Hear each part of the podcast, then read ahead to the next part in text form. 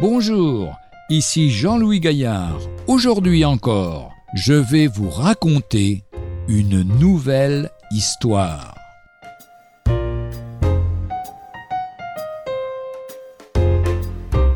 Le roi et le sage. Un jour Sirius aimait parler avec un sage qu'il allait consulter. Un jour qu'il revint d'une campagne contre les Mèdes, il lui fait partager sa lassitude devant toutes les guerres qu'il doit mener. Je suis fatigué de tous ces combats, comme je t'envie de pouvoir prendre le temps de la méditation et de la rencontre. Une fois que tu auras servi les Mèdes, que comptes-tu faire? Je vais m'emparer de Babylone pour accroître mon empire. Et après Babylone, j'irai jusqu'en Grèce. Et après la Grèce, j'irai à Rome. Et après Rome, après, je m'arrêterai, je reviendrai te voir, et nous pourrons méditer ensemble. Et pourquoi ne commences-tu pas tout de suite? Tout cela nous montre la vanité de l'homme qui n'est jamais satisfait avec tout ce qu'il a. Pourquoi? Parce que l'homme est une créature et non un accident du hasard. Dieu l'a créé pour lui.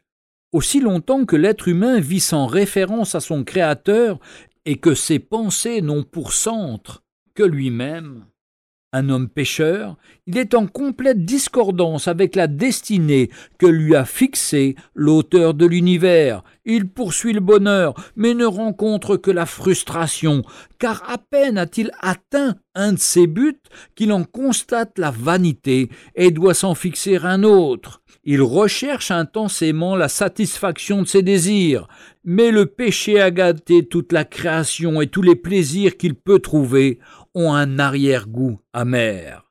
Face à ça, le Seigneur a donné sa paix, son bonheur, à nous ses enfants. Dieu ne demande pas de poursuivre le bonheur, il nous l'a donné en Jésus-Christ. Sa vie, sa paix, sa joie sont en nous.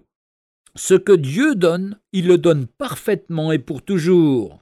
Nous pouvons jouir de ces dons au travers même des plus grandes épreuves ou des terribles souffrances du martyr.